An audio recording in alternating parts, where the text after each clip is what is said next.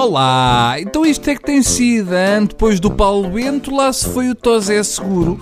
Dizem que não há duas sem três. Eu, pelo simples, não vou continuar a rezar ao São Bernardo do meu vizinho para ver se levam pelo menos mais uns dois. O que estas eleições promovidas pelo Tosé provam é que se a vontade de correr com o Passos for tão grande como era a de correr com o Seguro, isto vão ser favas contadas. Eu acho que para a maioria das pessoas, simpatizantes ou não, o gozo de ver o Costa ganhar era ínfimo se comparado com o deleite de ver Seguro perder. Isto foi bullying em forma de voto. Bora lá, todos chegar os soninhas da turma. Aliás, o António Costa já devia ter sido acusado de bullying a choninhas. Depois de massacrar o Seara, deu uma tareia no seguro. E a seguir vai canibalizar o secretário de Estado da Cultura.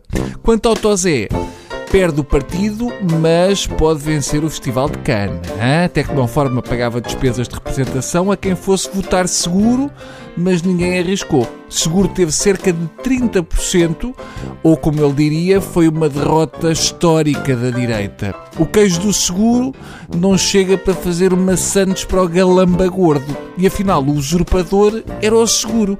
Ninguém o queria e ele andava lá.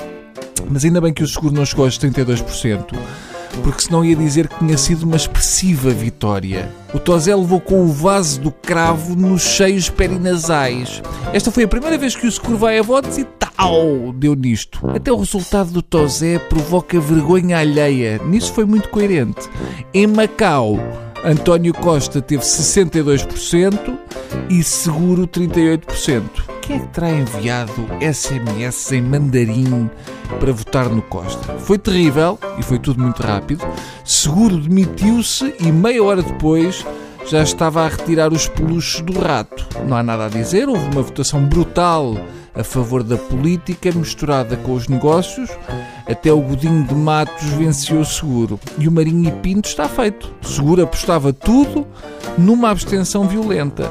Ao ver a sua votação, o seguro deve ter pensado: ah, e agora depois de tudo o que eu disse deles e do partido, vou ser dilacerado, vou para as berlingas colar cartazes com os pés. Eu até pensei que o seguro ia aparecer a apelar à União e dizer que votou no Costa e que tem ali uma caixinha de bombons de ginja para ele. Mas temos que admitir que Seguro fez um bom discurso de despedida, mas também esteve dois meses a escrever aquilo. Os apoiantes de Seguro e o próprio Tosé estavam apenas preocupados em dizer que ele tinha inventado as primárias e que tinha tudo funcionado. O discurso era: ah, o Seguro levou uma rabecada, mas inventou a bomba de asma para cães. Muito bom.